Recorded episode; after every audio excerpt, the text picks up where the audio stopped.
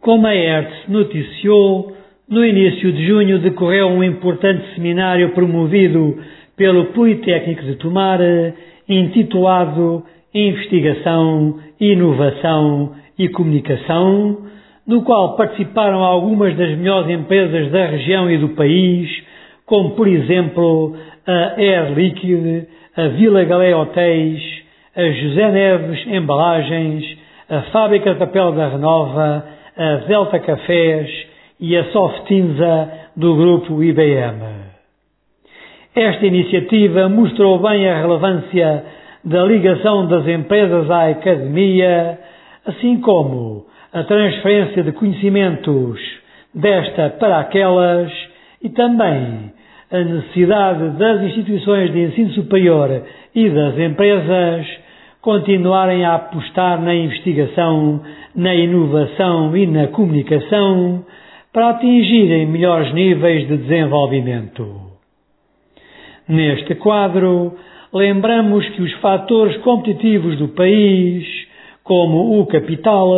a energia, o trabalho, a fiscalidade, a tecnologia e a inovação, têm penalizado o crescimento económico das regiões,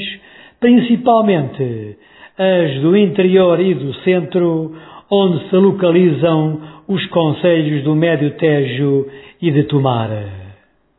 Ora, o Politécnico de Tomar tem que liderar os processos de investigação e os projetos de inovação da nossa região,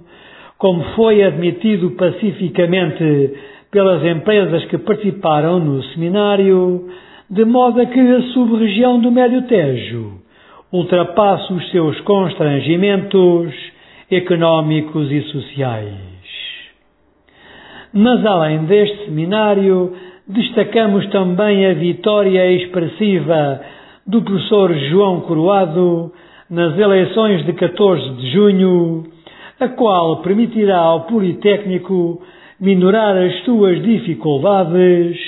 pois o presidente Coroado apresentou um plano de ação bem detalhado e bem quantificado que dá prioridade à investigação, à inovação e ao desenvolvimento e propõe ainda a criação de redes e parcerias regionais, nacionais ou internacionais com empresas e instituições